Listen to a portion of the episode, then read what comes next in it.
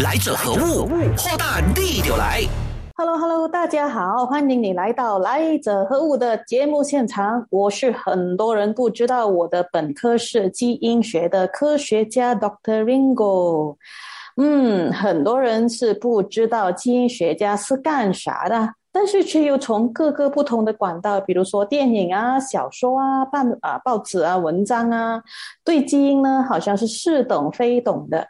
就有这么一个让我啼笑皆非的一个提问哦。话说我的前公司某高层在某天的那个高层会议上面呢，就提到一个他的疑问。他说啊，人家 CSI 可以在一天里面把这一个犯人的那个 DNA 证据可以完好的重组出来，怎么你们这些基因学家干了那么久了，却一点点的那个基因序码都排不出来呢？啊，其实啊，嗯，我可以理解那一个接到提问的那位同事，他的内心肯定是很难过，宝宝很难过，但是宝宝又说不出。哎，所谓 CSI 啊，就是 Crime Scene Investigation 啊，大地啊，那是在前早些日子吧，是一套很火红火红的剧种哈。呃，就是那时候是专门以查案为主的，呃，有三个地方呢，有有 New York 啊、Miami 和 Las Vegas，但是我本身我是最喜欢的是 New York 啦，CSI New York。OK，喜欢归喜欢。我的确是对于里面的那个一个小时可以破案的那一个速度啊，几乎是叹为观止啊。但是后来我发现呢，嗯，这个其实它没有办法反映这一个基因学的真实的状况哦。跟我有同样困惑的不只是我而已啊，还有一本叫做《毒屋研究室》的一本书哦。呃，我之前有跟大家提到的一些有关于毒的一些知识呢，其实是从这一本书获取的。这个毒物研究室呢，是由两个作者，两个女生完成的。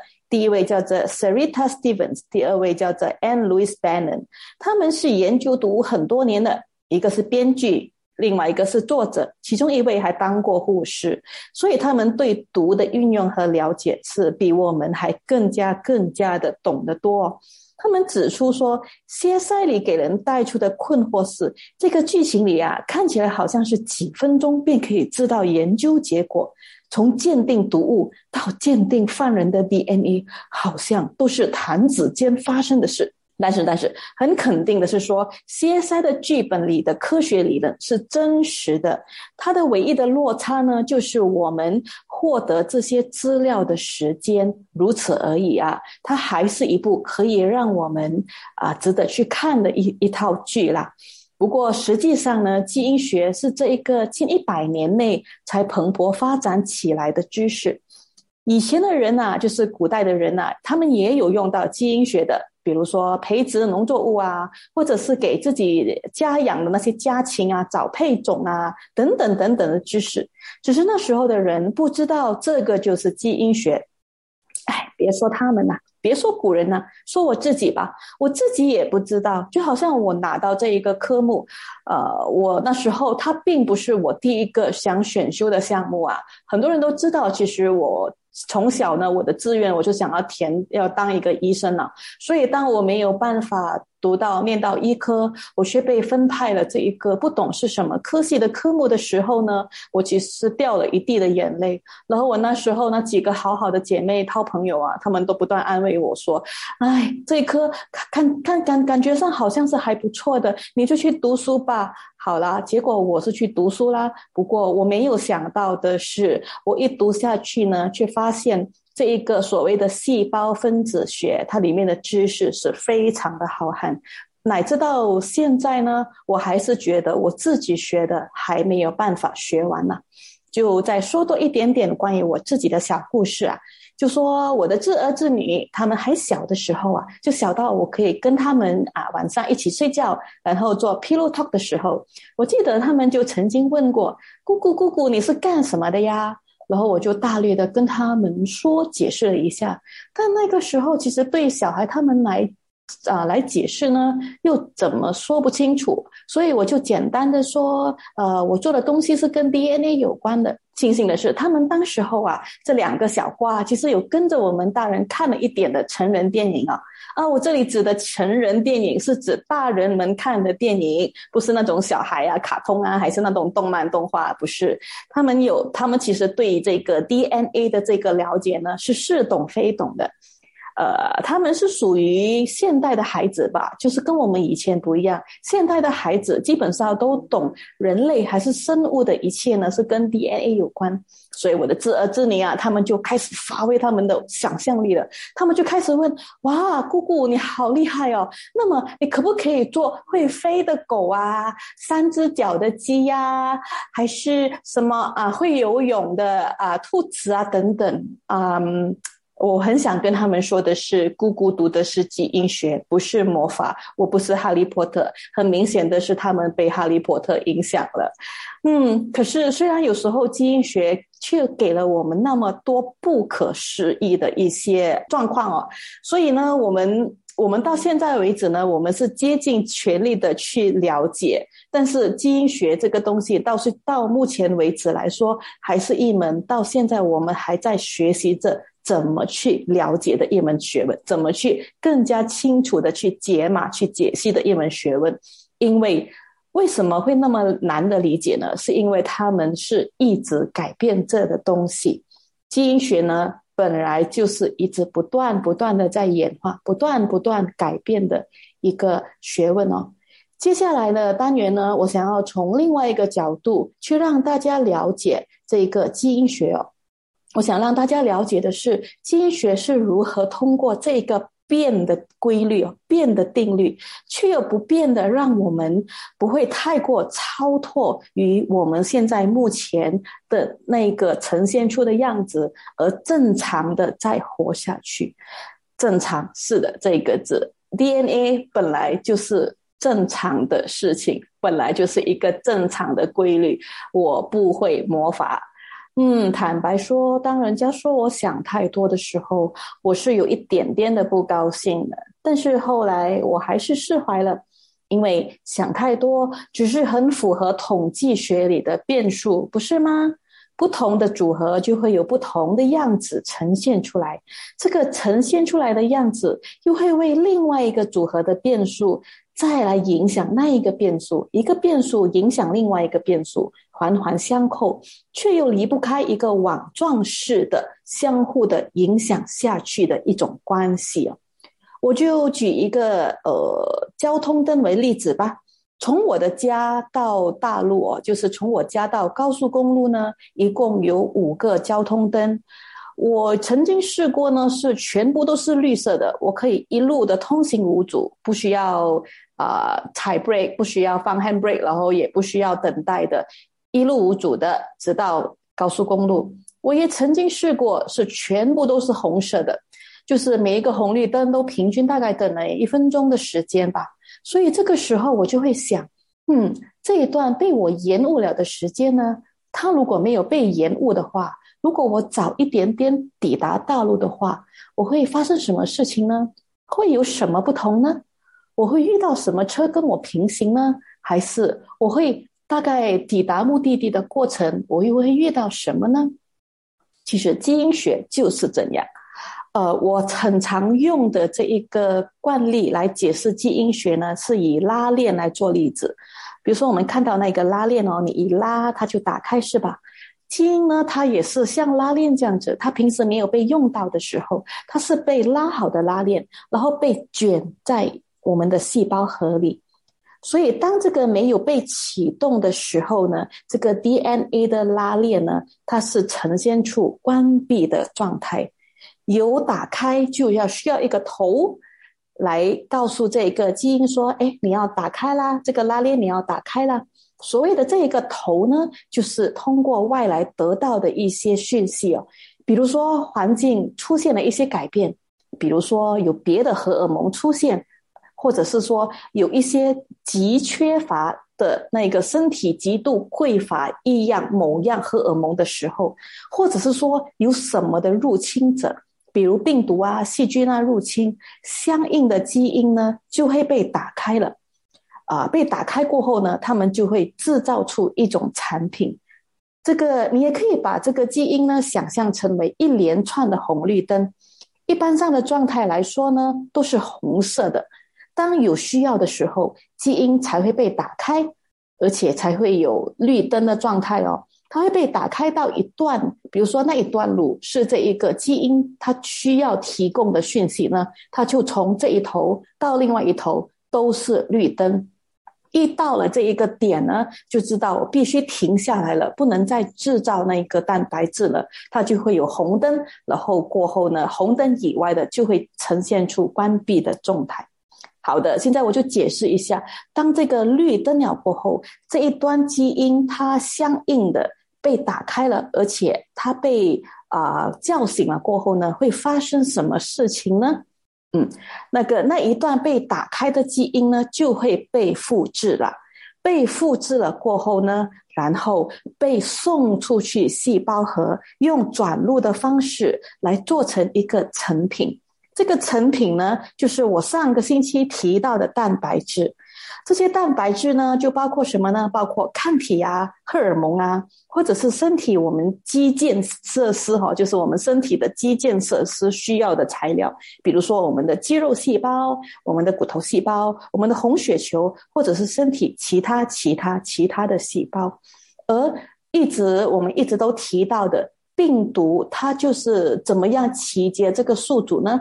就是。病毒呢，它会命令复制的这一段基因呢打开，然后复制它自己。它就是把自己的资料当成是那一个基因的一部分，然后再同样相同的一直不断的复制下去。接下来，请容许我再用另外一组的数据来做一个对比，跟举一个例子吧。我曾经提到说，电病毒的这个基因序码大概可以写到六十页的纸。而细菌呢，就大概可以写一本论文，就大概是三百页左右的纸，这么样的一个概念，对吧？那人类的基因序码又是怎么样的呢？人类基因序码的总数是六点四 billion，就是 six point four billion，就大概是六十四亿，就大概可以写满一千两百八十万页的纸。那这一千两百八十万页的纸是什么概念呢？嗯，我不懂现在的孩子还有没有在读着金庸小说的。我以前就读过金庸小说，我可以一个星期不眠不休的看完他一部长篇小说。印象最深刻的一次呢，是我在一次的长途飞行中，把《倚天屠龙记》的其中啊一部，就是其中一啊一本呢看完了。那金庸一共有十五部的小说，加起来呢，他一共是写了八百六十万的字。那这八百六十万的字，如果折合成页数的话，金庸他大概写了将近二十万页的字。那如果我说我用一个星期可以看完一百万的字，那我要看完金庸所有作品的话。不眠不休的，我大概要花一个两个多月的时间呢。那如果我要将这基因里这一千两百八十万页的纸，这六十四亿的字，每一个字都看完的话，我可能要花上好几年的时间。庆幸的是，现在电脑科技发达啦，我们交给电脑读这些资料就好啦，我们不需要一个字一个字、一颗一颗的看。我就有一个朋友啊，他在对着这个电脑屏幕啊读了一整天的基因序码，因为这些基因序码都是以红啊、青啊、蓝跟黄这几种颜色来啊代表着 A、C、G、T 这四个基检哦，所以他读了一整天的这些 A、C、G、T 的时候，他晚上回家停在交通灯前，眼前的交通灯竟然变成了基因序码。放心，放心，这个并不是什么灵异事件，这个纯粹只是一场小小的工作性伤害而已呀。那这这刚才用了一大堆的那一个比例来表述说啊，这六十四亿的基检哦，这六十基因序码里面六十四亿的基检呢，并非每一个都有机会被打开的，有一些它可能就永远都是红色，永远不会被打开的。就好像以前王上的后宫吧，皇上后宫佳丽三千人哦，不是每一个在这一生呢都会被王上翻到牌子的，有些基因就是这样，在这一生呢都没有被叫醒的一天。就好像我们的地图里面可能有六十四亿盏红绿灯，但不是每一盏都会被我们遇上。而人的时候呢，很多时候只看见眼前的红绿灯，我们只会着急的觉得：哎，这个红绿灯怎么没有变绿了呢？还是为什么它不能一整排都是绿色的呢？回想起呀，在这些资讯科科技还没有发达之前哦，其实科学家呢是看不到这些眼前的红绿灯的，但是他们就是通过呃一点一滴、一步一脚印的去收集证据，去做了一场又一场的验证，其中呢很多数据是错误的，还是很多实验是失败的。但是还是经过了一场又一场的失败，立了论，立论了过后呢，又被推翻，可以是被自己推翻，或者是被后人推翻。总之就这样周而复始的，一直在不断不断的立论的过程中呢，科学家开始知道的更加的多了，这红绿灯也一盏一盏一盏收集了，一盏一盏的过了。那些你现在听起来可能觉得很可笑的一些理论啊，一些一些例子、一些理论哈，但是在之前，在以前，我们还没有找到这些科学证据之前呢，它就像一个又一个还没有被捅破出口的知识包包、知识泡泡。我们就是因为捅破了这一个又一个的知识泡泡，我们就是经过了这一些，才有了今天的科学知识。坦白说，很多人其实，呃，都不知道自己在干什么的，就包括以前的人呐。以前的人他们在进行观察的时候，其实并不知道自己进行着的是足以影响后人举足轻重的实验哦。比如说耕种的时候，或者是在给自己豢养牛牛羊羊来养育出很好的下一代的时候呢，就是一个实验过程啊。我记得曾经跟大家提过杏仁是吧？杏仁带有一点点的毒性，对吧？啊，其实呢，杏仁就是人类哦，就是我们的古人、我们的先人，他们在筛选的过程中，把会制毒的品种的杏仁呢给排除掉了。再举一个例子吧，麦，我们现在面粉来自麦的这个麦哈，它以前是杂草，以前它的种子可能是不适合。不适合我们人类进食的，但是它也是通过了一轮的筛选过程，或者是一轮的那个互相交配的过程呢，而变成了人类餐桌上的主食。所以筛选的过程就是基因学的起步，而基因学里的演化过程呢，筛选就是其中非常重要的催化剂。上个单元有提到说，不是每一个基因都会被唤醒，是吗？